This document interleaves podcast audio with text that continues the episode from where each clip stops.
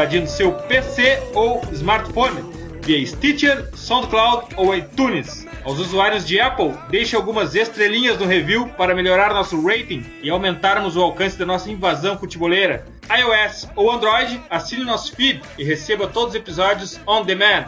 Eu, Eduardo Dias, sou o host nessa invasão futeboleira desde Porto Alegre, no Rio Grande do Sul. Antes de tudo, quero dizer que a minha experiência como ouvinte foi fantástica. Nossos convidados foram muito foda.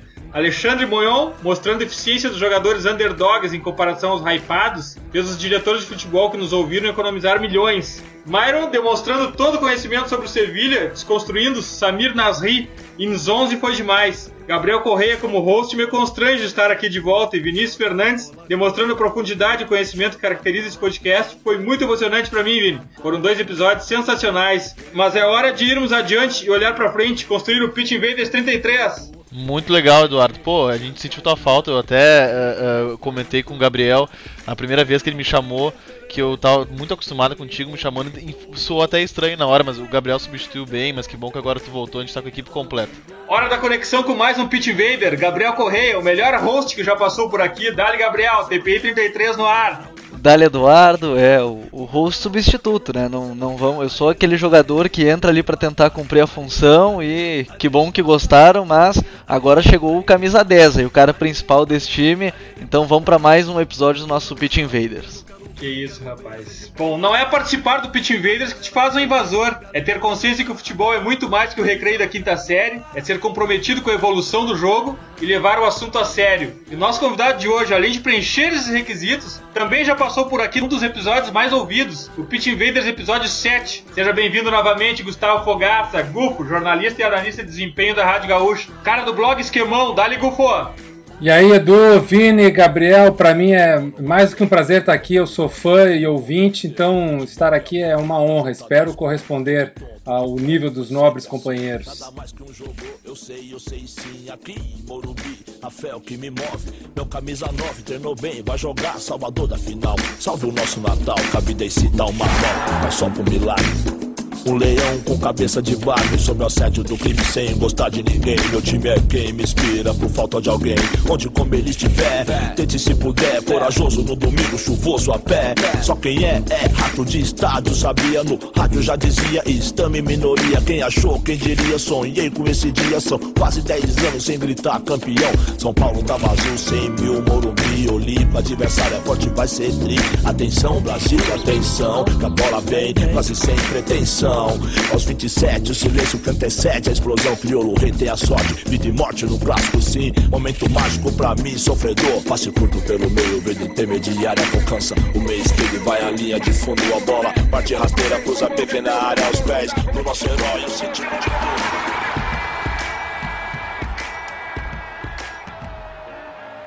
Está no ar mais um episódio do The Pitch Invaders, o podcast futeboleiro do Futuro.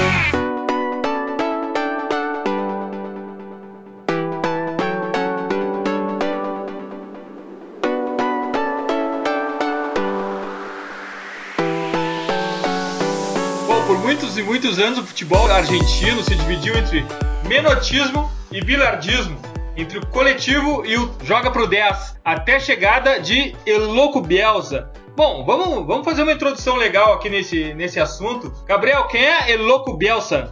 Bom, o Bielsa, Marcelo Alberto Bielsa, nascido em Rosário lá em 55, também conhecido como El Loco, como muitos torcedores, jogadores mesmo chamam, é um ex-zagueiro argentino e, e, técnico de diversas é, equipes, passando pela Espanha, própria Argentina, México, França, mais recente, é, uma passagem praticamente relâmpago na Itália, na Lazio. Mas o Bielsa como treinador, que é a grande figura e é o cara que a gente vai falar em mais um episódio aqui do, do Pitch Invaders, é um cara que eu acho que posso abrir falando uma frase dele mesmo, que é a única coisa que não se pode fazer é substituir as convicções. Então, esse é o Bielsa, um cara que, como treinador, ele nunca vai mudar as convicções dele é, de um futebol bem jogado, ofensivo, com pressão lá em cima. Então, acho que nada melhor para apresentar aos invasores, a todo mundo que o Bielsa é o cara que nunca vai fugir das convicções, um cara que quer um futebol bonito, ofensivo e para frente. Então, acho que nada melhor do que dizer isso sobre Marcelo Alberto Bielsa, o grande personagem do Pitch Invaders 33. Gufo, assistiu um time do Bielsa, pelo menos assistiu o Bielsa do lado do campo comandando ultimamente, pelo menos na última passagem dele pela França, no Olympique de Marseille, era o Bielsa sentado num frigobar tomando um café. Mas e dentro de campo? Quem é o Bielsa dentro de campo? Como é que é o time do Bielsa, Gu? Então, é, é interessante a gente falar do Bielsa. É, ele tem tanta coisa para contar da história dele, né? Bem colocaste sobre as duas escolas argentinas e o mais engraçado é que o Bielsa respeita o Bilardo e o Menotti, mas nenhum desses dois aí foi o mentor dele. O grande é, grande espelho do Bielsa foi o Carlos Timóteo Grigol, que foi um treinador argentino, né, ex-jogador do Atlanta, meu time do coração na Argentina, e que treinava o Rosário Central, o grande adversário do Newells, quando o Marcelo Bielsa era jogador da base. Né, foi campeão argentino em 74 e tal. Quando o Bielsa, depois de, de três jogos que ele se deu conta que ele não poderia ser jogador profissional, ele nunca recebeu um salário como jogador profissional, então a gente não pode considerar ele como ex-atleta profissional, ele só jogou na base, né? Ele foi ter uma conversa com o Grigol pra, e perguntou pro Grigol é, como é que um cara como eu, que nunca foi jogador, ele não se considerava jogador, consegue ser um treinador de sucesso? Aí o Grigol falou para ele o seguinte, meu jovem, pega um time da base, busca jogadores jovens e talentosos e cresce junto com eles. E foi exatamente isso que ele fez. E a partir disso ele começou a colocar suas ideias, né? E, e tudo que hoje nós vemos no futebol contemporâneo, que nós gostamos de ver no futebol moderno e contemporâneo, são ideias que Bielsa trouxe todas elas de uma vez. A gente pode citar várias aí, vou até deixar para vocês falarem, mas tem uma, Edu, Vini e Gabriel, que para mim é a síntese do Bielsa e por que, que as ideias deles fazem tanto sucesso e reverberam tanto hoje nos treinadores contemporâneos. É o comprometimento. O que, que é isso? É, a gente vive num mundo desfacelado, né, de alta velocidade da informação, do conhecimento, onde as relações são muito supérfluas e as coisas acontecem de uma forma sem muitos laços e, e a gente vê as pessoas desinteressadas e descomprometidas com trabalhos mais profundos, com é, coisas que exigem um pouco mais de sacrifício e de tempo. E o futebol é sacrifício e tempo. E uma coisa que o Bielsa sempre exigiu de todos os seus atletas e das comissões que trabalharam com ele é comprometimento. Por isso que às vezes ele até parece um padre falando, ele parece um cara meio chato, né, meio aburrido, como se diz em espanhol, mas é que ele é comprometido demais com o trabalho dele e ele quer contagiar as pessoas com isso. Vini, a gente falou em bilardismo, a gente introduziu isso aqui falando também em menotismo. E o bielcismo? O que, que é o bielcismo? O, o bielcismo eu acho que a gente pode caracterizar o biocismo como ele, é uma semente, não é um conceito, é uma maneira de, de ver futebol. E, e, o Bielsa, por ter um jeito muito professoral, eu, eu, uma coisa que eu, que eu, sempre comentei que muito mais que um treinador, o Bielsa é um educador, ele é um formador.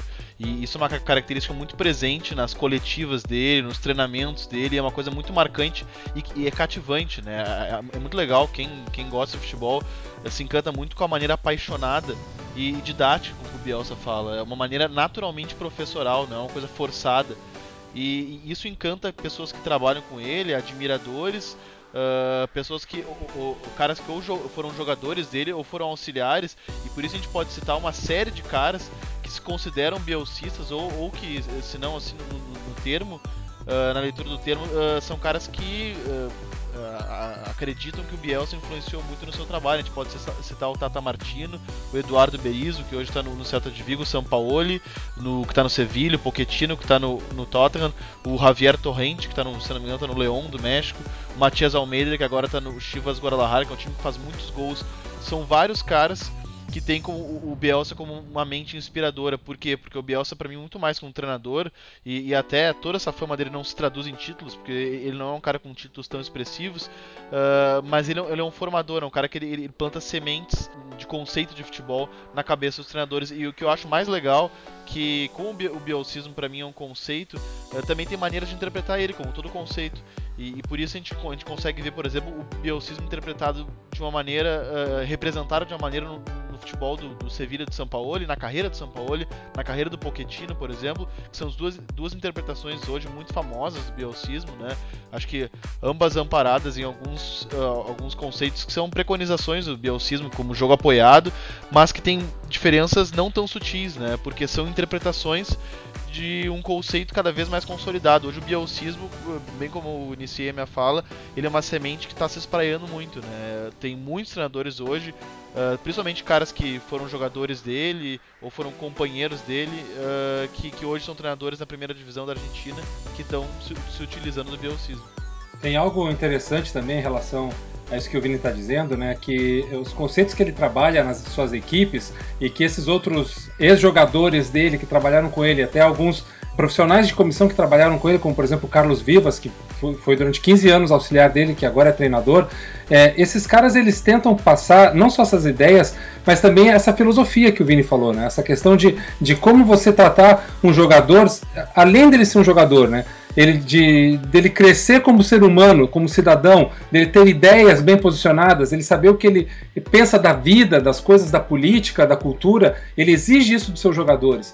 Então, é, tudo vem cabe dentro da bolsa do comprometimento que eu coloquei antes.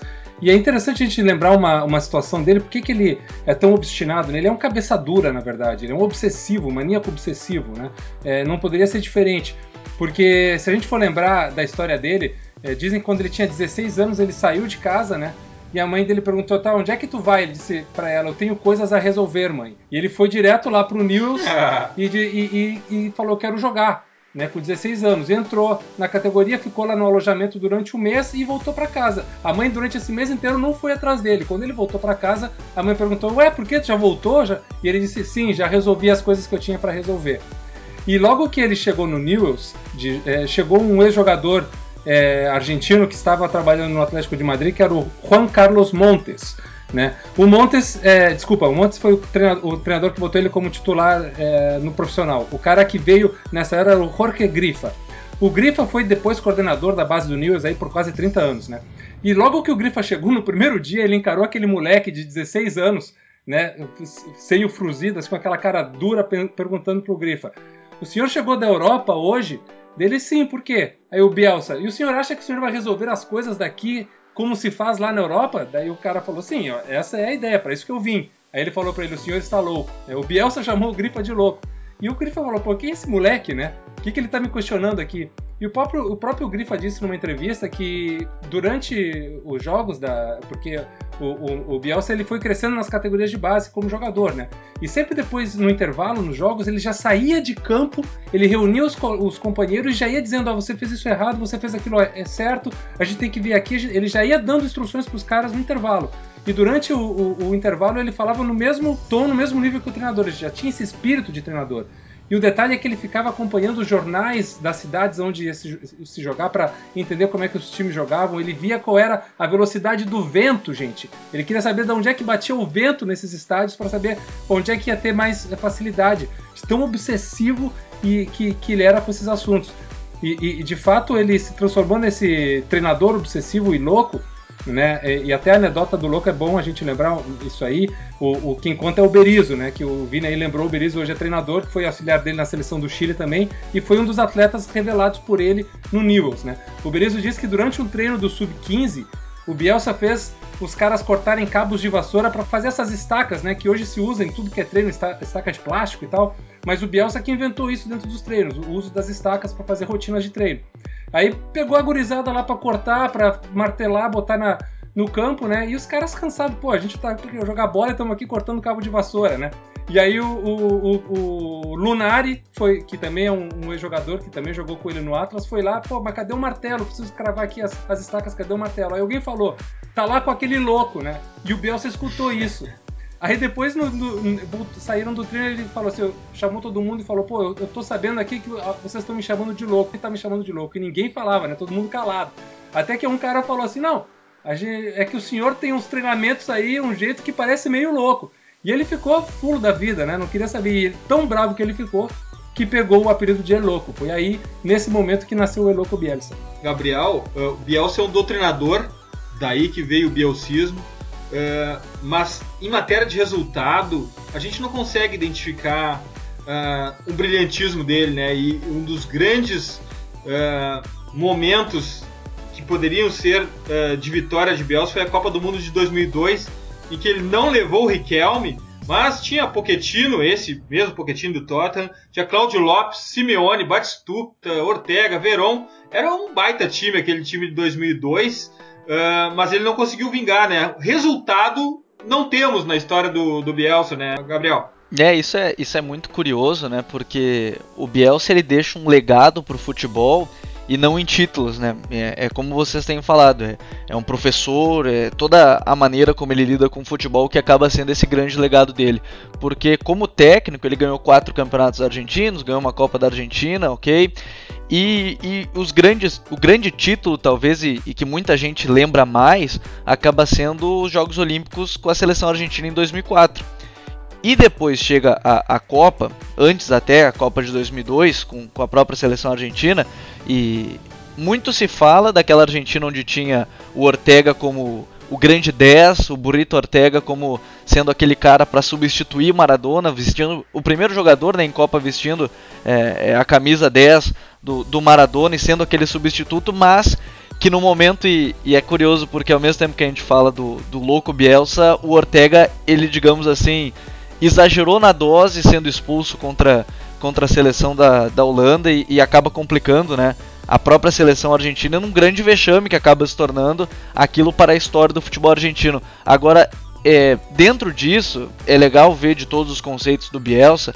E quando a gente fala de não fugir das convicções, de ser é, muito professoral, de ser um cara muito aficionado por tudo que ele faz, é, ele falando que dizer, passar às pessoas a mensagem que acaba sendo esse legado dele e ele deixando, digamos assim, para os burros ou para os ingênuos dizer que o perdedor é aquele que não vale nada realmente porque isso está impregnado numa cultura e ela vem mudando aos poucos, é verdade, mas é uma cultura que realmente está impregnada. O grande cara sempre vai ser aquele que venceu, mesmo que tenha deixado um legado como Bielsa. Então, títulos não é uma coisa que o Bielsa deixou é, de maneira muito grande, porque, por exemplo, o Guardiola ganhou muito mais títulos em uma temporada pelo Barcelona já e ganhou mais títulos que o Bielsa na carreira de treinador, e títulos mais importantes. É, mas ver treinadores como o Berrizo, que o Vini citou, ver treinadores como Sampaoli, que foi campeão com o Chile, coisa que o próprio Bielsa não conseguiu, mostra que esse legado dele acaba vindo, mas o legado não é em título, mas legado em muitos conceitos dentro do mundo do futebol. Só um detalhe sobre o Bielsa no Chile, aí vocês podem perguntar para qualquer chileno é, o que significa o Bielsa para o país. Mais ou menos o que o Filipão fez em Portugal. É uma paixão, uma devoção, as pessoas têm um respeito por ele, é uma coisa impressionante, sem parâmetros. O que o Bielsa fez pelo futebol chileno não tem igual. Isso pode perguntar para qualquer chileno, pra, mesmo que não saiba nada de futebol, vai poder te, te confirmar isso. É porque ele deixou lá, ele resgatou uma identidade cultural nacional. É, não só com, é, com o trabalho dele como profissional, mas porque ele participou ativamente da vida. Ele tem isso muito interessante. Onde ele vai, ele, ele, ele submerge no mundo onde ele está. Ele fez isso em Bilbao, ele fez isso em Marseille, ele fez isso em Guadalajara, ele fez isso em Rosário. Bom, onde ele está, ele faz isso. Ele, ele entra na vida da cidade e se relaciona com todo mundo daquele lugar das mil formas possíveis e participa da vida. Né? Então, é, o, trabalho que ele deixou para o São Paulo foi tão é, bom dentro de campo, mas foi maior ainda, e lá que se diz no Chile que, que no, o Bielsa deixou mais viúvas do que a Segunda Guerra, porque as pessoas ficaram. É, e, e, isso foi ruim para o São Paulo, porque é, todo mundo ficava dizendo: pô, esse cara aqui não entende nada, esse cara não sabe nada, quem vai suprir o, o Bielsa, né? E o São Paulo é uma, é uma evolução. Uma coisa engraçada do São Paulo, naquilo que o Vini falou também do, do, dos bielcistas, é que ele é tão louco pelo Bielsa que ele, todos os dias, na, na corrida que ele faz, ele escuta é, textos do Bielsa no, no, no, headphone. Ele bota na gravaçãozinha e vai correr escutando o Bielsa. É. De tão fanático que o São Paulo é por ele. E o curioso sobre o, sobre o São Paulo e o Bielsa é que eles nunca se encontraram pessoalmente, né? É. Eu, eu, eu, pelo menos é, era uma informação que eu tinha na época que o Bielsa estava no Chile, daí eu ouvi recentemente uma entrevista que eu até indiquei uh, nas nossas dicas futeboleiras. Eu, eu vi uma entrevista do, do Bielsa para um programa espanhol uh, feita há pouco tempo, acho que mês passado, retrasado, em que ele disse, né, que, que nunca, novamente reafirmou que nunca viu, que nunca encontrou pessoalmente o, o Marcelo Bielsa, que conversaram uh, uma vez por telefone e uma outra vez, isso é muito interessante, uh, numa das primeiras experiências de fracasso do, do, do São Paulo, ele mandou um e-mail pro Bielsa uh, lamentando assim uh, como a cobrança era grande por resultados e o time vinha jogando bem, querendo um ombro amigo de um cara muito inteligente. Ele mandou sem muita esperança, uh, muita expectativa de que fosse respondido. O Bielsa respondeu com educação e com um certo apoio. Acho que talvez isso tenha tornado ele ainda mais fã do futebol do Bielsa, porque tu, tu chegasse a me perguntar, Eduardo, no começo, o que, que era o bielcismo, acho que o bielcismo, ele é, uh, mais do que tudo, acho que ele é uma proposta pedagógica construtivista, assim, ele é, é um cara que, a maneira com que ele constrói a, a ideia de futebol junto com o elenco, é uma maneira que realmente esse jeito dele uh, uh, louco e muito intenso, ele faz com que todo o elenco submerja junto com ele uh, nessa, nessa onda de, de estudo do jogo mesmo. Mas ao mesmo tempo, ao, ao, passo que ele é assim, é um cara muito inteligente, ele também é um cara muito intolerante, que é uma característica também de muita gente que é muito inteligente. E eu acho que o Bielsa, acima de tudo, ele é um cara uh, intelectualmente muito diferenciado do meio, assim. Não que o meio seja de pessoas burras, não, mas é que ele é muito inteligente. Ele, ele é realmente um gênio. E, e, e ele é um cara que eu acho que isso torna ele um pouco intolerante, por isso ele é um cara que ele tem vida curta em clubes, né? Uh, no, nos clubes que ele passou, principalmente a gente pode citar os dois trabalhos que ele teve na Europa, na verdade, né? Que é o Bilbao e o Olympique. Ele teve boas primeiras temporadas, mas depois o trabalho não teve sequência, porque o que se diz muito é que se desgasta muito, né? Os jogadores ficam desgastados um pouco com a proposta dele. Ele bate muito de frente com a imprensa, né? Ele fez isso muito na, na França, então foi demais. Ele travou uma guerra com a imprensa lá. E, e, é uma característica comum de pessoas muito inteligentes, né? Pessoas muito inteligentes às vezes têm dificuldade de entender a mediocridade. Eu tô, eu tô muito metido porque esse assunto me apaixona eu sou é louco pelo Bielsa também, né? E, e, e, é uma oportunidade. És um bielcista também. Total. Se um dia eu for treinador, vocês podem dizer que eu fui inspirado por ele. Mas puxando um pouco a, a, a brasa pro lado da análise de desempenho, né? Ele é, sempre foi um percursor desse tipo de trabalho, né? do trabalho científico, da pesquisa e, e da, e de não ficar só em base à, à intuição no aspecto de estudar o futebol.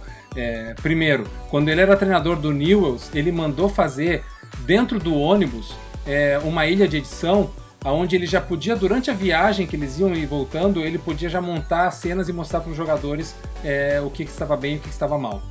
Depois, ele, na seleção argentina, ele deixou lá de herança mais de, não sei, não, vou exagerar, tá? Mas pelo menos umas duas mil fitas VHS de jogos e takes de futebol que ele gravava e via, é, assim, a exaustão.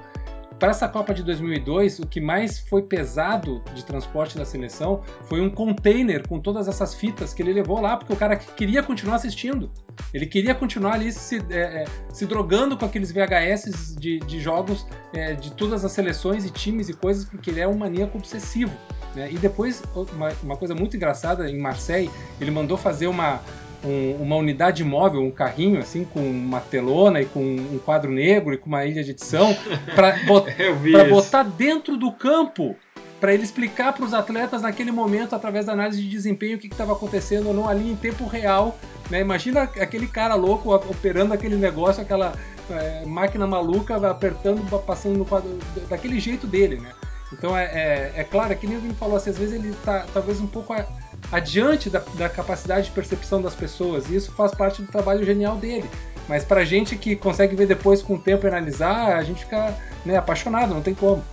É impressionante isso. Mas a gente precisa ir adiante, esse podcast não, não pode durar para sempre, e a gente precisa também falar de Gabriel de Jesus, a aterrissagem de Gabriel Jesus na Premier League por enquanto, fantástico. Vamos chamar outro Gabriel para introduzir esse assunto aí. Gabriel, e essa aterrissagem do Gabriel Jesus na Premier League, eu quero só que tu, na tua análise que tu for fazer dessa chegada, tu que é um cara que estuda muito La Liga, que é o nosso especialista na La Liga aqui, lembre também da estreia do Robinho pelo Real Madrid contra o Cádiz, que também foi fantástico, saiu dali elogiado por todo mundo, era o camisa 10 do Real Madrid naquele jogo, deu pedalada, deu balãozinho, fez chover e depois foi aquilo que a gente viu. Esse Gabriel Jesus, ele é jovem, ele ainda vai oscilar muito Então, o que a gente está esperando agora, talvez não seja exatamente a fotografia exata do que vai acontecer para frente, né, Gabriel? É, eu acho que dá para definir esse início dele, do Gabriel Jesus, Eduardo, Vini e, e, Gufo. Eu acho que com a frase que o narrador diz justamente quando ele faz o gol é, no final do jogo, que é Jesus save, Jesus salva. E pelo menos nesse início tem sido assim. E a gente nem precisa ir muito longe para o próprio Robinho, que teve uma estreia muito boa pelo próprio Manchester City. É, na época lá foi a grande contratação, a primeira grande contratação do time é, quando os Shakes chegaram, fez gol por cobertura, vitória sobre o Arsenal, mas depois acabou sucumbindo dentro de toda a estrutura daquele City. Mas o que eu vejo de diferente entre os dois, e nessa de início muito bom, o próprio Neymar teve um início interessante no Barcelona, fazendo gol de título da Supercopa da Espanha contra o Atlético de Madrid, é que o Gabriel Jesus me parece ter a cabeça mais pronta do que esses dois na sua chegada à Europa. O Neymar, obviamente, agora cada vez mais consolidado no Barcelona, é numa nova posição, mas isso é tema até para outro Pitch Invaders. Mas o Gabriel Jesus eu sinto ele com a cabeça mais preparada, o psicológico dele muito pronto para aprender.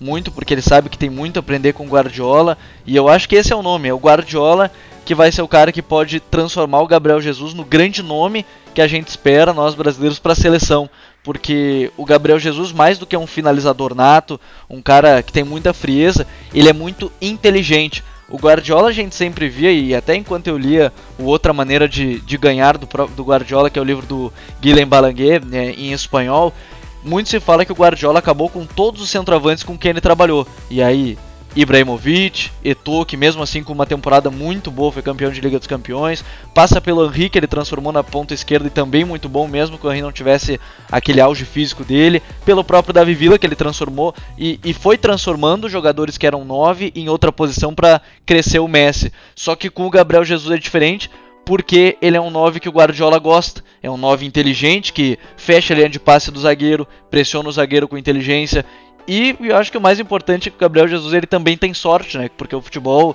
mesmo sendo uma matéria até exata às vezes, mas inexata, porque tem muito do, do imponderável, assim, porque o Gabriel Jesus pode sobrar uma bola, ele vai lá e vai fazer o gol. Então acho que isso também conta para ele. Agora, ele é um cara muito inteligente e ainda muito jovem. Eu acho que ele tem tudo para dar certo por esses fatores. Além do mais, ele vai ter o Guardiola e a concorrência agora do Agüero, que vai ser esse casamento. Se os dois vão jogar juntos, se vai ser um ou outro. E aí é um problema pro Guardiola. Mas eu acho que, diferente do Robinho e do Neymar nas chegadas, o, o Jesus está muito pronto psicologicamente para esse, esse início lá no futebol europeu, principalmente na Inglaterra, que é um campeonato de altíssimo nível e, e muito disputado, né? Vini, o Gabriel Jesus é o camisa 9 típico da escola brasileira. Ele, ele honra Romário, ele honra Ronaldo, ele honra Careca. Ele, ele é esse camisa 9 típico brasileiro que a gente tem uma história maravilhosa que dá esse suporte para ele. Ele é esse cara ou, ou ele é diferente disso tudo? Se ele vai chegar no nível técnico uh, que esses caras atingiram, e isso é outra história, né? Isso a carreira dele vai, vai mostrar, mas ele, ele é um 9 com muito recurso técnico. Assim como esses caras, ele é um 9 com muito recurso técnico e com muito potencial. Como, como eu disse, eu não sei se ele vai chegar a, a esse nível, mas ele, mas ele é um cara de, uh, desse pote, né? Ele, ele é, um, é um camisa 9 com muito recurso técnico, ele já mostrou isso no Palmeiras, é um cara muito prodígio, logo de cara já fazia muitos gols, e no, e, e no Manchester City ele está mostrando essa característica de um jogador realmente que, que, se adapta fácil, porque é muito inteligente, como o Gabriel disse. Ele, ele, ele é um cara que ele tem uma leitura muito apurada do jogo, isso já se, se vê em muitos movimentos dele. Na seleção brasileira mesmo, se percebeu agora com o Tite, que tem um modelo de jogo mais bem definido, uma mecânica de jogo mais interessante, né? Uh, a gente pode perceber isso. Mesmo os jogos que ele não aparece tanto, teve alguns jogos da seleção brasileira, não vamos recordar quem eram os adversários, que ele não chegou a contribuir com gols, mas algumas movimentações que ele dava para infiltrar de, de, um volante, ou mesmo do, do Neymar que jogava pelo flanco. Ele, ele, é um cara muito inteligente. E a dúvida, a dor de cabeça pro Guardiola é como vai encaixar ele com o Agüero já que o Agüero também costuma jogar como referência, né? E o Guardiola não costuma jogar com duas referências, né? não é uma característica dos times uh, mais móveis do Guardiola. E o Gabriel sempre foi centroavante, assim como o Agüero. Uh, e agora, quando nesses últimos dois jogos do Manchester City, em que o Gabriel jogou muito bem, fez assistência, fez gols, uh, o Agüero estava no banco, né? Muitos falava também que ele estava naquela condição também por uma situação física, não só uma escolha técnica, mas o, o Agüero estava no banco e ele entrou numa das partidas contra o Swansea, ele entrou e entrou pela beirada substituindo o Sterling, né? Não sei se isso indica que o Guardiola talvez tire o Agüero do lugar onde ele se sente mais confortável para colocar o, o, o, Gabriel como centroavante. E vamos ver como isso vai. Eh, como o Agüero vai responder isso tudo, né? Já que o Agüero é um jogador que tem um certo status já na Europa e o Gabriel tá recém galgando aí alguns, algumas posições. É, só pra gente linkar tudo aqui, Guardiola, Bielsa. Bielsa também não, não, não gostava e se frustrou muito com dois noves. Gabriel Batistuta e Hernan Crespo juntos afundaram. E Gufo, e agora Gabriel Jesus pode jogar junto com o Agüero no Manchester City de Pep Guardiola? Olha, por que não? Ainda mais se a gente está falando de Pep Guardiola, né? O, o, Gabriel Jesus é aquela contratação feita com uma pinça, porque não havia no elenco do City um jogador com essas características que fizesse tão bem a função do falso 9, que é uma função, não vou dizer criada pelo Guardiola, mas aperfeiçoada por ele, né? Que é recorrente em todos os seus times e que ele gosta muito, que aonde ele vai, ele quer botar jogadores que façam isso. E o, o, o, Jesus já fazia no Palmeiras, faz na seleção, e, e por isso que ele entrou tão bem fazendo essa função no, no City e encaixou dentro da ideia coletiva do Guardiola, que era a peça que ele precisava, a função que estava faltando foi a que o Jesus trouxe. Né? É, o Agüero, se a gente for lembrar no começo da carreira dele no Independiente de Avejaneda, ele, ele era é, quase que um ponta de lança, né?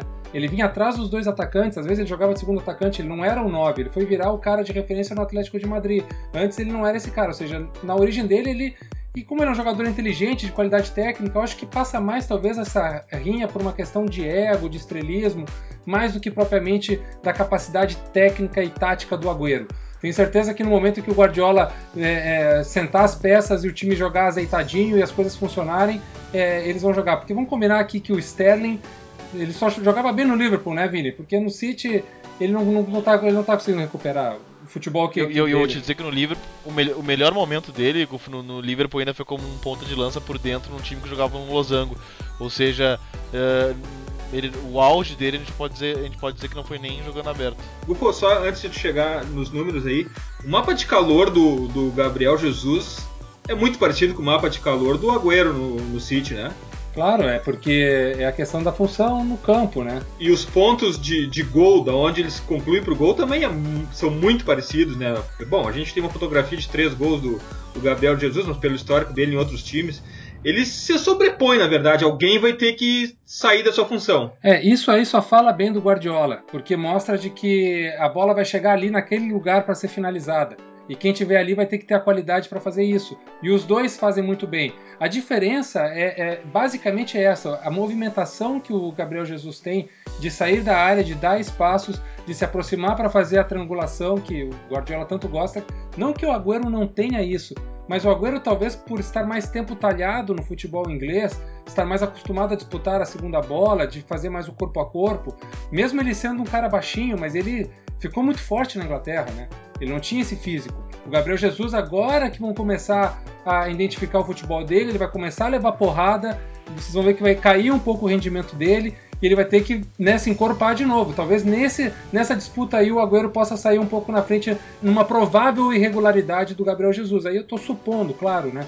Mas eu acho que os dois se complementam sim. E essa coisa do mapa de calor e o mapa de finalizações só fala bem coletivamente do time. O que, que você tem de números aí dele, Bufo? Eu, eu, trouxe aqui uma comparação que serve mais pra gente se divertir do que propriamente para tirar conclusões exatas. Né? Eu peguei as médias do, do Gabriel Jesus no Palmeiras para comparar com, a, com três jogos dele no City, que é, é meio irrelevante, mas já serve pra gente ter uma projeção do que pode acontecer lá na frente. Se a gente for, por exemplo, a média de acerto de passes dele no Campeonato Brasileiro, foi de 70%, ou seja, ele acertava 7 em cada 10 passes. No City ele já está acertando 83%, ou seja, ele está acertando mais passes do que a sua média. Né? Chances criadas, né? a média dele por partida no Palmeiras era de 1,5 chance, ou seja, ele deixava quase duas vezes alguém na frente do gol para marcar. E no City já está chegando quase no 2, está 1,7, ou seja, está um pouquinho melhor também. Finalizações, né? Taxa de acerto. No Palmeiras ele acertava 55% das finalizações. No City está acertando 50%. tá dentro da média. Agora as coisas mais interessantes vêm aqui, ó. Quantas finalizações ele precisa para fazer um gol? No Palmeiras eram 5,4, ou seja, a cada 5, 6 chutes ele fazia um gol. No City está em 2,7, exatamente a metade, ou seja, ele está duas vezes mais eficiente no City do que a média dele no Palmeiras. Só três jogos, ok, mas né? Vamos ver se evolui e continua nesse mesmo nível. E outra coisa interessante é a quantidade de minutos dele por gol.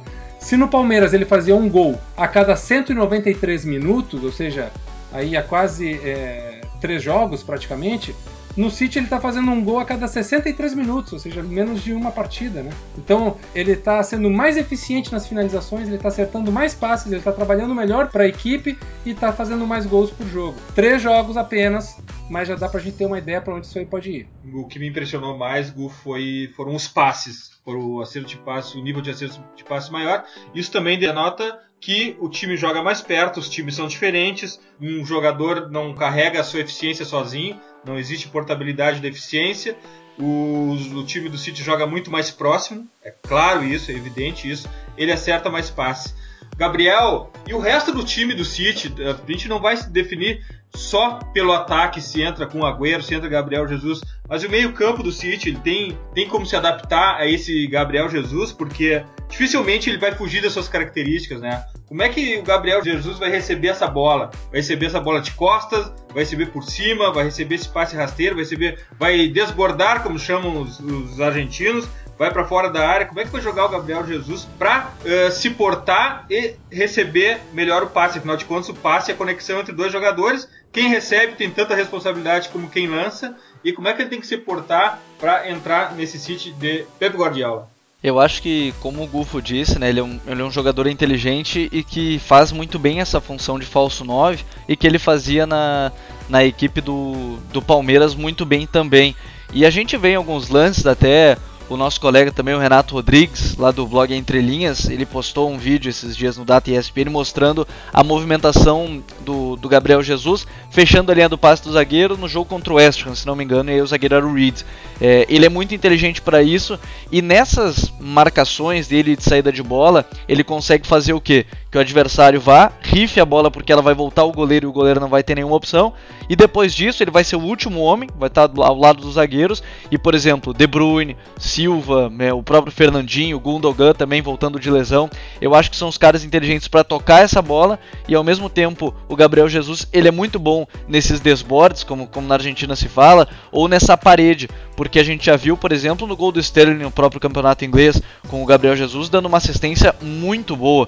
Ele pega a bola de costas, gira e vê o Sterling entrando. Então ele é muito inteligente para isso. Eu acho que ele pode receber das duas maneiras. Como o Guardiola gosta do time pelo chão, creio que ele vai receber sempre entre as linhas adversárias, muito da função do falso 9, né? Receber entre as linhas depois estar dentro da área para finalizar, ser o primeiro cara a armar ali e depois o último a finalizar. Mas pela inteligência, o Gabriel Jesus, ele tem, tem esse poder de se adaptar. E eu acho que é importante destacar também que eu vi entrevista do Guardiola falando que pode utilizar o Jesus também pela ponta esquerda, o que pode ser bom até para a seleção brasileira, por exemplo, num, num possível é, troca com o Neymar mesmo. Então, o Gabriel Jesus, pela inteligência, ele é uma contratação de pinça, como disse o Gufo, e jogador inteligente, como, como a gente falou já sobre ele. Então, ele pode receber de todas as formas. Acredito que vai receber mais entre as linhas, mas que ele pode fazer de costas, pode dominar já lá na frente. Eu acho que ele tem, tem capacidade para todos esses movimentos. Vini, para a gente falar um pouco fora de campo e do ambiente de, de, adaptação que vai sofrer o Gabriel, não é fácil um jogador tão jovem chegar em Manchester nessa época do ano, época de frio intenso. Acredito que o City deve estar fazendo, dando para ele uma estrutura muito forte de adaptação em volta, né, no, no extra-campo, porque isso tem que ser considerado também na hora de fazer uma contratação cara como essa. É bom investir também em adaptação, porque senão não seria tão rápido. Os gols não viriam tão rápidos, né, Vini? É, não, o, o, trabalho que esses clubes do Porto do Manchester City fazem para adaptar o jogador é incrível, assim. Uh, eles têm normalmente esses grandes clubes, os, os, grandes clubes brasileiros já contam, né? Não sei como é que é o trabalho, mas eu sei que os grandes clubes europeus, o livro que eu acompanho bastante, tem assistente social, uh, tem tem pessoas que, que fazem que são dedicados, uma, um staff grande que é dedicado somente a isso, até porque esses clubes contratam jogadores uh, às vezes muito mais novos que o Gabriel Jesus para jogar nas camadas inferiores, né, nas categorias de base, que imagina, se o Gabriel Jesus sofre um processo de adaptação, imagina um jogador mais jovem ainda, de repente um adolescente de 15 anos uh, que vem de um outro continente, tem que se adaptar ao clima, à gastronomia, à cultura, à língua, à imprensa, enfim, é, é, são uma série de, de variáveis que acabam condicionando muito o futebol, né? o desempenho do jogador. E quem está ajudando muito o, o, o, Gabriel Jesus começo, nesse começo é o Fernandinho, né? Eles estão. É, eles já. É, eles, eles postam muita fotos juntos nas redes sociais. E, e, e, o Gabriel já, já fez uma referência a ele também numa, numa das suas redes sociais. O Fernandinho, é o, junto com, com o Fernando, eles, eles são os brasileiros da, da equipe e, e o Fernandinho tem, tem abraçado aí, né? O Fernandinho já está, se não me engano, essa é a quarta temporada do Fernandinho no Manchester City. Fernandinho se adaptou super bem à, Inglaterra, um jogador mais experiente, chegou já mais experiente, né? Uh, veio da Ucrânia, já estava acostumado com o frio. E ele abraçou e apadrinhou o Gabriel Jesus. Isso é muito comum no, nos clubes europeus, o jogador da própria nacionalidade e, e as direções, elas pedem, elas forçam essa situação para que o cara que está mais tempo abrace o novato, né? É, um exemplo, outro é, que foi a direção do Barcelona pediu para o Rafinha, que mesmo o Rafinha ter sido criado lá no, no La Macia e tal, mas ele é brasileiro, ele abraçar o Neymar. Ele virou a babá do Neymar, é, a pedido do clube. Eu, não, eu, até nem sei se ele já não ganha um extra para isso, mas é, eu estou chutando. Mas se, se, a gente for ver, o, o, até um jogo aí contra o Via Real no final do ano passado, que o, o, Neymar leva um carrinho e já vai peitar o cara que deu o carrinho, o Rafinha já vem, já chega, já tira ele. O Rafinha virou o anjo da guarda do Neymar. Geralmente é isso que se faz para para adaptar um, um, um, atleta estrangeiro nos, nos, times da Europa. Verdade, Golfs. Em todos os clubes, quando chegam estrangeiros, são designados tutores para acompanhar os jogadores que estão chegando. Mas a gente continua na Inglaterra, só que agora a gente vai para Londres e a gente vai falar um pouco do, do futebol do lado de fora. A gente vai falar sobre Opta Forum. Opta, para quem não sabe, duvido que aqui os Pit Invaders desconheçam essa empresa, mas é a, a das maiores uh, fornecedoras de dados sobre futebol, né, Gufo? O que, que é o Opta Forum? Então, Edu, o Opta é um sonho, o Opta Forum é um sonho de consumo nosso, né? É, queremos, Nossa, claro. queremos ir para. Chegaremos para, lá. Chegaremos lá para expor as nossas ideias e os nossos projetos malucos de mesura do futebol. Assim, os, os nerds e os geeks do futebol eles vão tomar conta e não tem jeito. Vocês aí que gostam da, da barrigada do cheiro de grama, vocês são bem-vindos para abraçar isso também. A, a nerdice no futebol é fundamental e ela não tem volta, ela é irreversível. É, a Opta, o Opta Forum ele é a maior reunião desses nerds do futebol do mundo. Né? É, geralmente, se, como é o procedimento? Se enviam projetos né, de ideias de que se chama de é, análise de, de, de fundamentos ou de qualquer tipo de ação dentro de campo é, os caras bolam geralmente algoritmos ou fórmulas ou algum tipo de mesura diferente, gráfica, de design, do que for, para apresentar um jeito novo de ver situações cotidianas do futebol. Você manda lá o seu projeto, são selecionados 10, 12 e num dia esses 10, 12 são apresentados do mundo, né? E esse ano nós tivemos aí algumas coisas muito interessantes, Edu, Vini e Gabriel. Só para passar aqui dois pontos que eu achei assim os mais legais de todos, né? Depois até a Opta disponibiliza alguns vídeos dessas apresentações, mas eu pude acompanhar algumas assim online. É, e o que eu achei mais interessante foi, é, primeiro, o, a questão da formação de passes, a construção do cruzamento, o quanto a construção do, cruza, do cruzamento é importante para um cruzamento ser bem feito. Isso foi apresentado pelo analista Gary Gallard e foi muito interessante. Ele monta lá uma fórmula de como você mostrar que a construção dos passes é fundamental na questão do cruzamento, no que eles chamam de open play, né? o cruzamento é, de jogo corrido, não de bola parada. E a outra coisa interessante que, é, do que aconteceu lá foi é, a, a, um, modelo, um modelo de, de mesura de passes através das características físicas dos atletas, né? Porque cada jogador tem uma biomecânica diferente, cada jogador tem uma formação muscular diferente, óssea diferente, é tudo diferente, cada ser humano é diferente, né? Então, como é que a gente consegue é, ver a questão de acerto de passes é, e, e, aquilo que o Edu falou antes, né? Você, para dar um passe, você também tem que saber se posicionar para receber. Como é que você consegue medir isso a partir das características físicas do atleta? Tudo isso são é, fatores da ciência do esporte que esses nerds malucos aí expõem lá e que depois os clubes terminam usando. Muitos deles são analistas profissionais de clubes, outros são de é, apenas é, analistas que vivem disso, que vendem seu trabalho para casas de apostas, para sites, para jornais, enfim, há de tudo um pouco. É, é o lugar dos sonhos para quem gosta disso, né, Edu?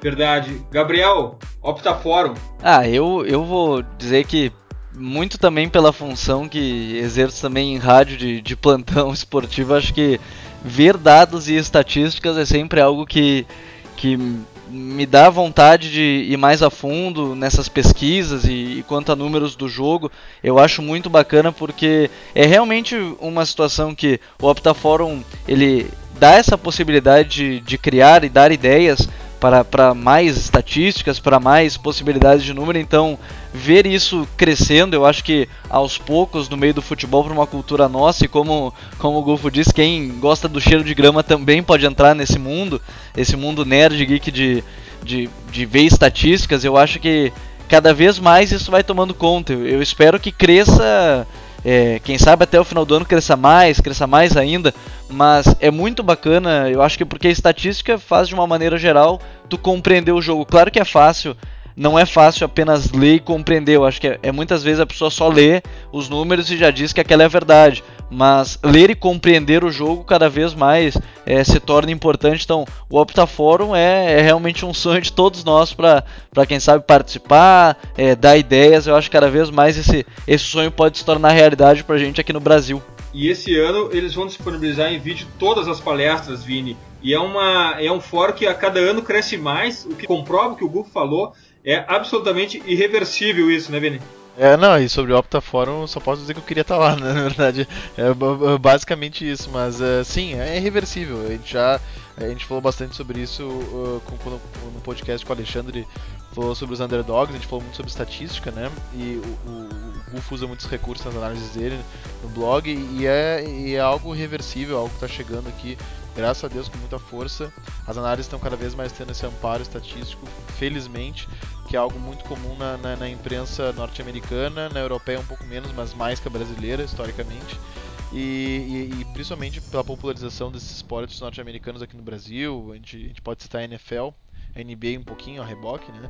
Uh, as, as, análises têm sido cada vez, a estatística tem sido cada vez mais bem aceita pelo público, e que bom, Gufo, de qualquer forma, a gente não precisa estar no Opta Fórum para desenvolver ferramentas, a gente não precisa estar no Opta Fórum, inclusive, para usar os dados da Opta. O que, que tu conseguiu organizar para para utilizar esses dados e para transformar esses números em algo palpável para quem te segue, para os teus leitores, para os teus ouvintes da Rádio Gaúcha? Ah, esse trabalho eu vejo como assim uma questão de, eu já até falei isso aqui no nosso pitch anterior, né? É uma espécie de evangelização.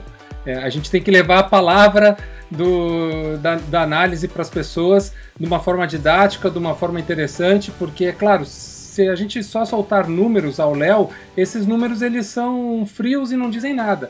Eles só servem para alguma coisa se a gente conseguir transformar eles em conhecimento.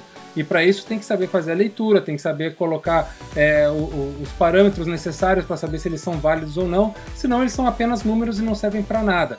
A partir de, essa é a ideia, é fazer as pessoas verem que se eu for comprovar uma informação e, e os números amparam a minha percepção, porque muitas vezes a gente tem uma percepção que algo aconteceu mas a gente não sabe se aquilo ali está certo ou está errado. E os números vão te dar esse amparo para confirmar uh, a sua percepção. E, e, dentro desse trabalho, que eu acho interessante, até se permite aqui lançar para os nossos ouvintes e também para todos, eu, eu, eu trouxe é, um fator chamado expected goal, né, que é o valor esperado de gol, que é, quem segue aqui o, o, o Pitch Invaders deve conhecer, mas para quem não conhece é uma questão de se dar um valor às finalizações, né, porque muitas finalizações, a maioria delas, não são gol.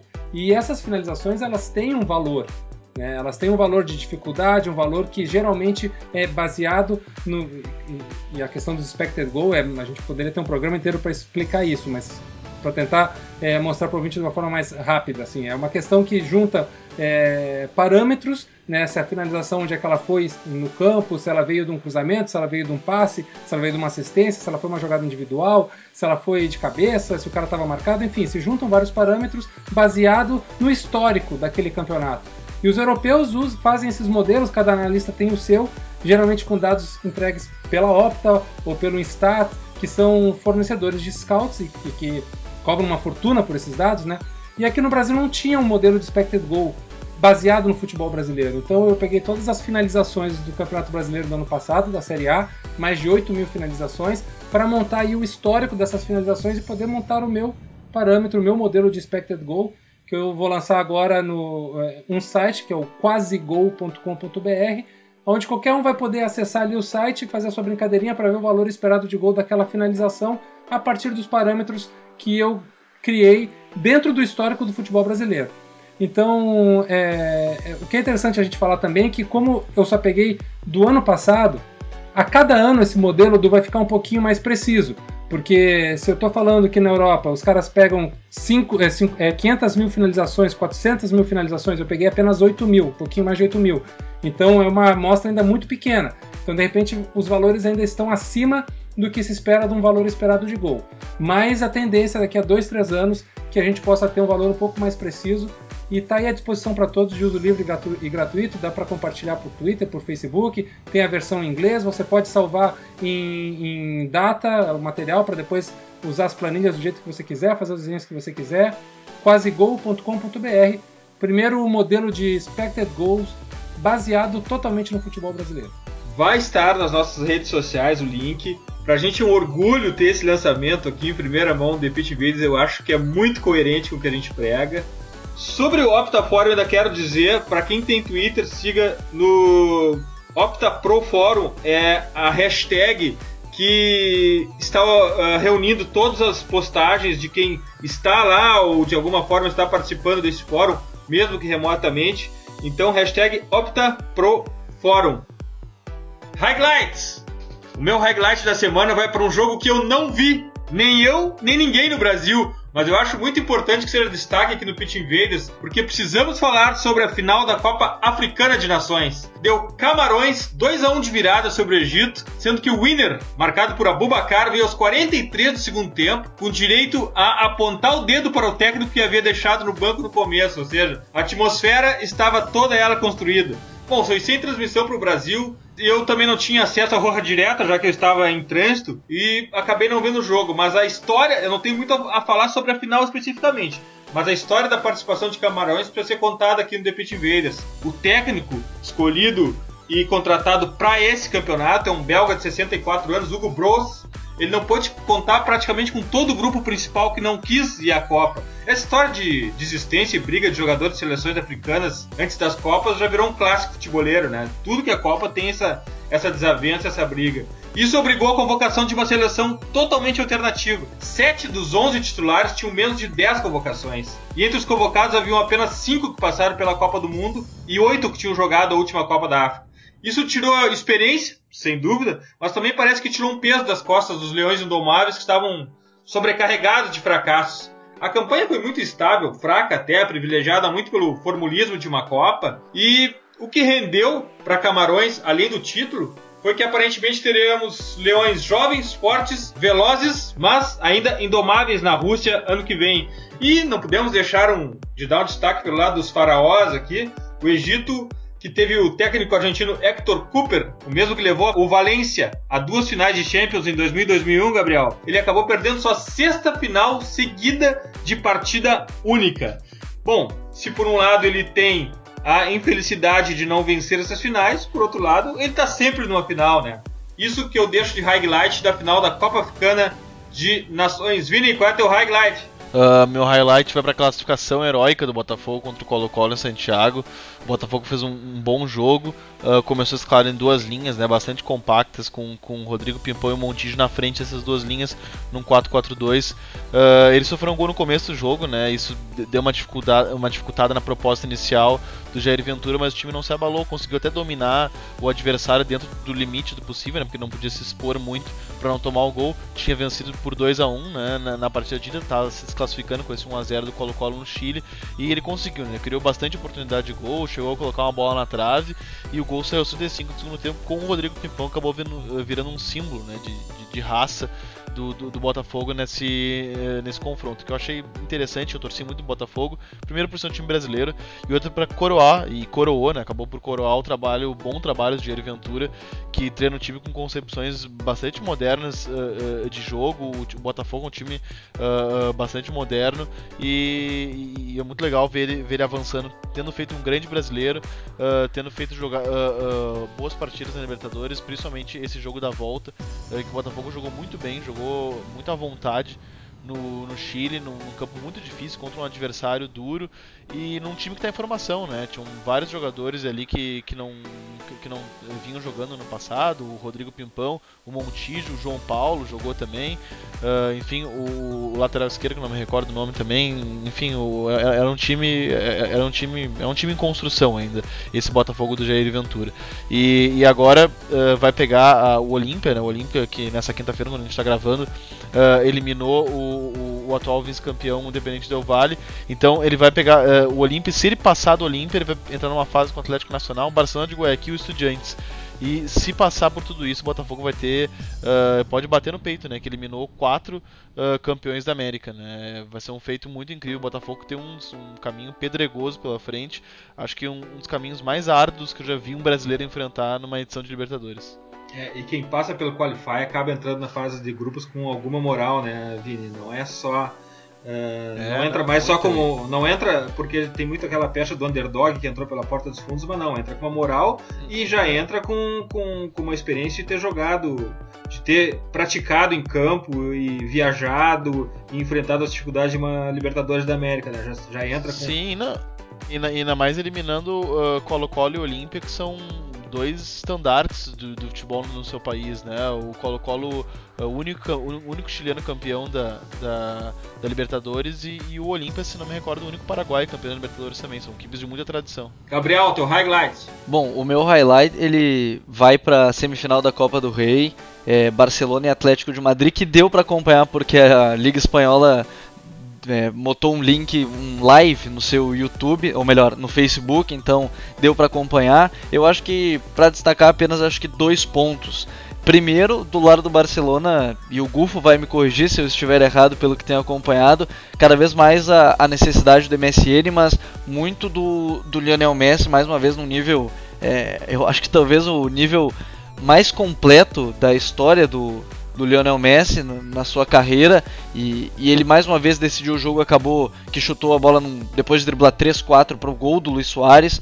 Então, é, cada vez mais bestial, digamos assim, o Lionel Messi, mas um time que sem Busquets, sem Iniesta não tem um meio de campo mais consistente e que muitas vezes o técnico pretere do, do Rakitic, que é um cara, acho que, que controla o jogo de uma maneira melhor do que os outros que vem desempenhando, não que Rafinha, Denis Soares e André Gomes sejam insuficientes, mas que o Rakitic entende mais o jogo quanto ao Atlético de Madrid, sai da, dessa desclassificação mais forte do que entrou, porque vinha de uma péssima fase, mas vejo o Simeone encontrando uma maneira de jogar e só não se classificou porque a pontaria dos seus atacantes estava abaixo do zero na partida dessa da última quarta-feira, enquanto a gente grava dessa eliminação do Atlético de Madrid. Então, quem sabe é, na Champions League, que é o lugar onde o Atlético de Madrid ainda tem chance, Campeonato Espanhol acho que já escapou há bastante tempo, mas sai forte. E o Barcelona, mesmo com resultados, eu acho que não é momento da crítica em si, mas eu acho que vale também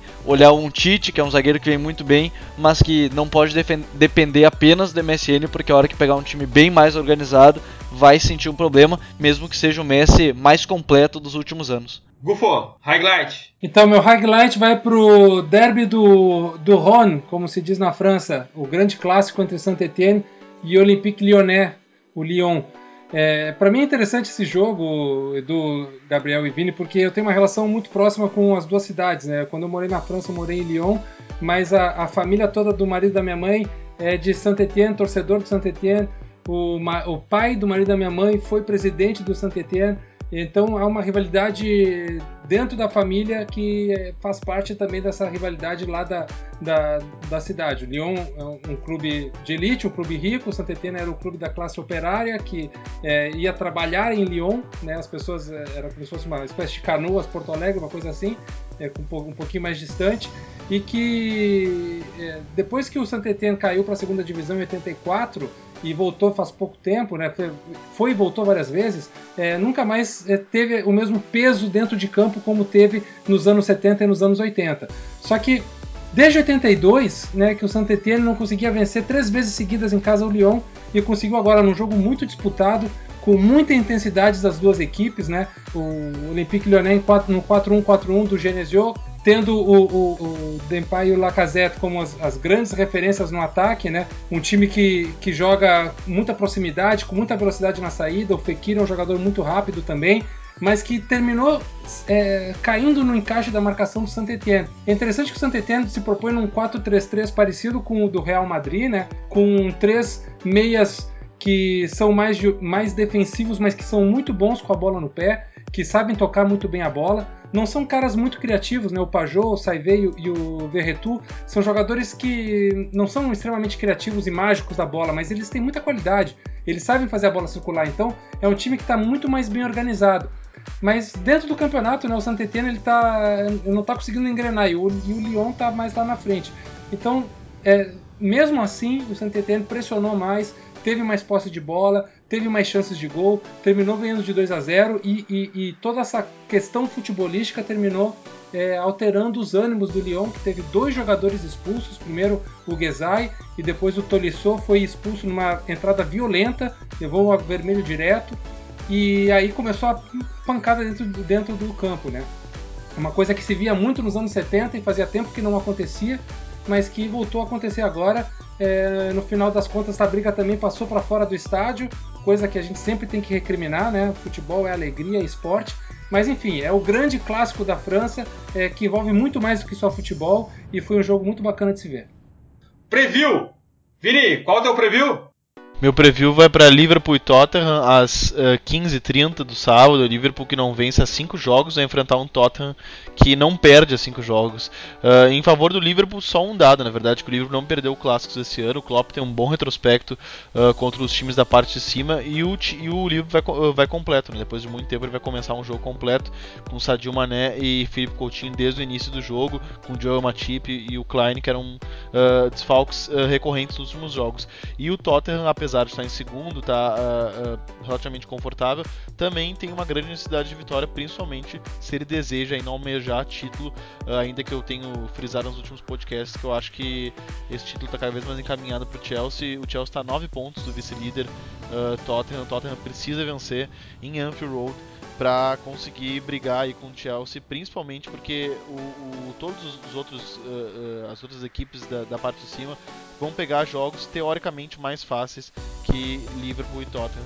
Uh, muito embora, né, na Premier League jogos teoricamente fáceis não são fáceis, né? É um campeonato muito equilibrado e tá aí o Arsenal perdendo em casa pro Watford na, na última rodada para nos comprovar isso. Gabriel, o meu preview, já que a gente falou tanto de Bielsa e tudo mais, vai para um jogo no domingo, Campeonato Espanhol, para quem quiser acompanhar, tem Atlético de Madrid e Celta de Vigo, 5h45 da tarde, no Vicente Calderon, destaque para o Celta de Vigo do Berrizo, né, que a gente já falou tanto aqui no programa, foi auxiliar do Bielsa, e o Atlético de Madrid, como muitos gostam de falar, o bielcismo, o lado negro do bielcismo, o futebol mais pragmático, mas um baita jogo 5h45 no domingo. Bufo. O meu preview vai para um jogo para futeboleiro, é a, primeira B metropolitana, que seria uma espécie de série C da Argentina. Jogo entre o Atlanta de Vija Crespo e o Colegiales. Né? O Atlanta está ali beirando a, a, a, zona de classificação, está em terceiro lugar, a quatro pontos do líder, o Deportivo Moron. É o meu time do coração na Argentina, é um time guerreiro que joga um futebol muito feio, mas é, com extrema dedicação dos 90 minutos. É, eu recomendo seguir o, no Twitter o arroba Show de Atlanta, que geralmente eles fazem transmissões de rádio ao vivo e passam alguns links quando o jogo é transmitido pela televisão. Não sei se esse aí no jogo no sábado será transmitido pela TV, mas certamente pelo rádio, quem quiser escutar Atlanta e Colegiales. Aposto que é diversão garantida. Eu ainda tenho para indicar na sexta-feira Nápoles e Gênova, tenho Bordeaux e Paris Saint-Germain, Bundesliga tem no sábado Bayer Leverkusen e Eintracht Frankfurt e Liga Mexicana, para quem gosta, Santos Laguna e Cruz Azul.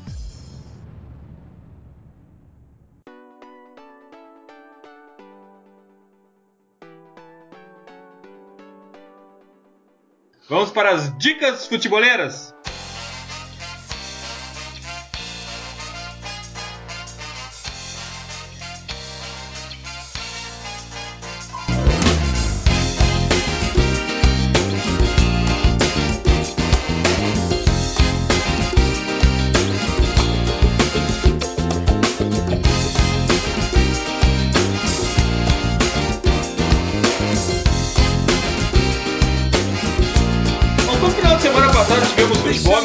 Minha dica futeboleira da semana é bastante irônica. É sobre o futebol americano de verdade, o soccer.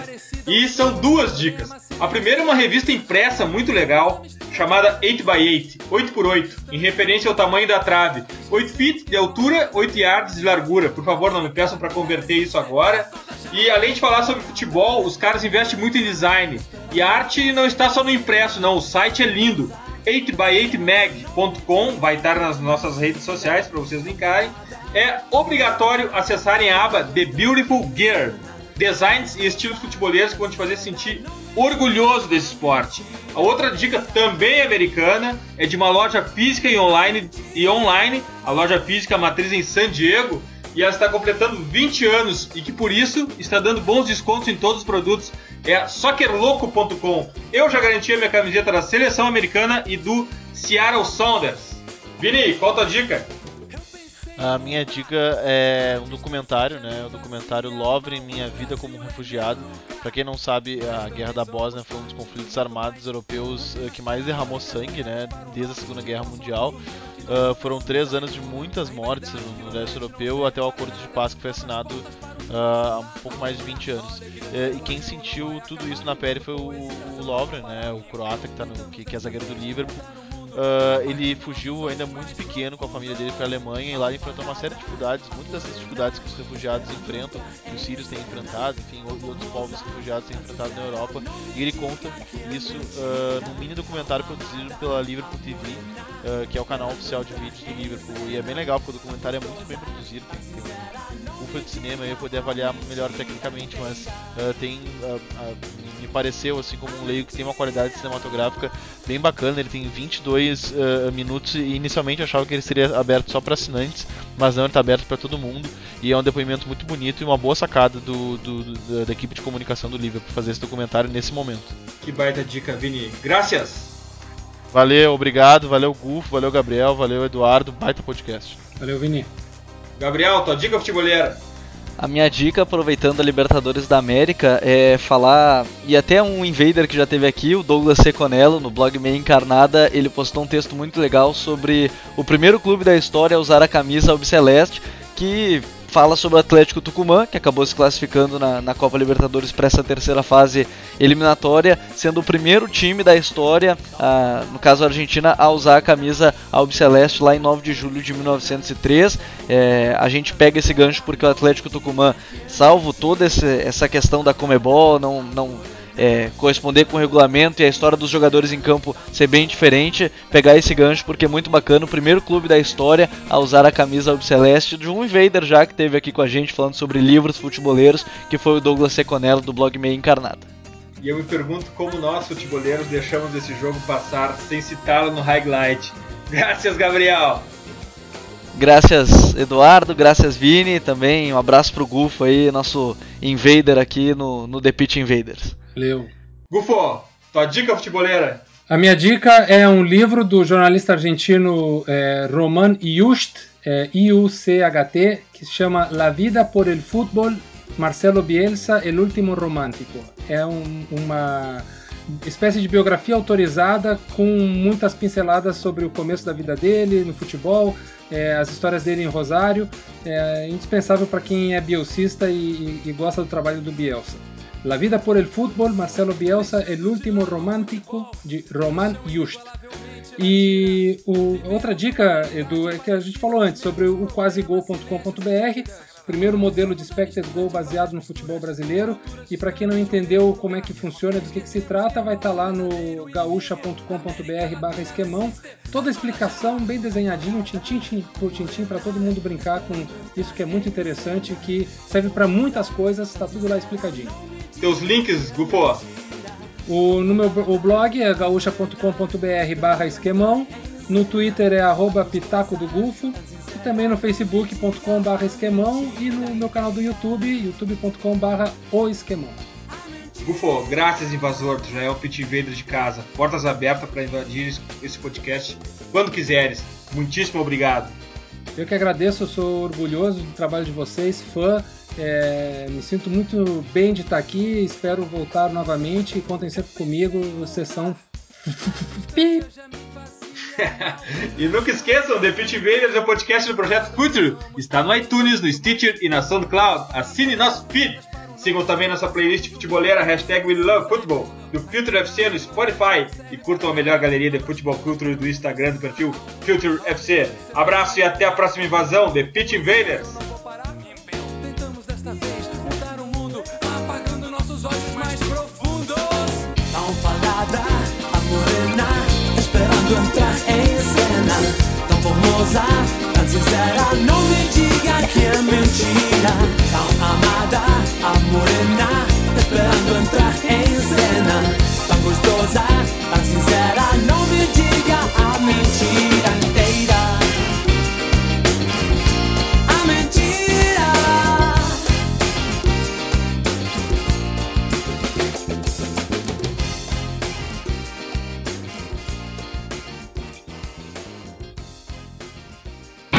Você ouviu The Pitch Invaders. Siga nossos perfis. Visite www.future.com.br. We love football.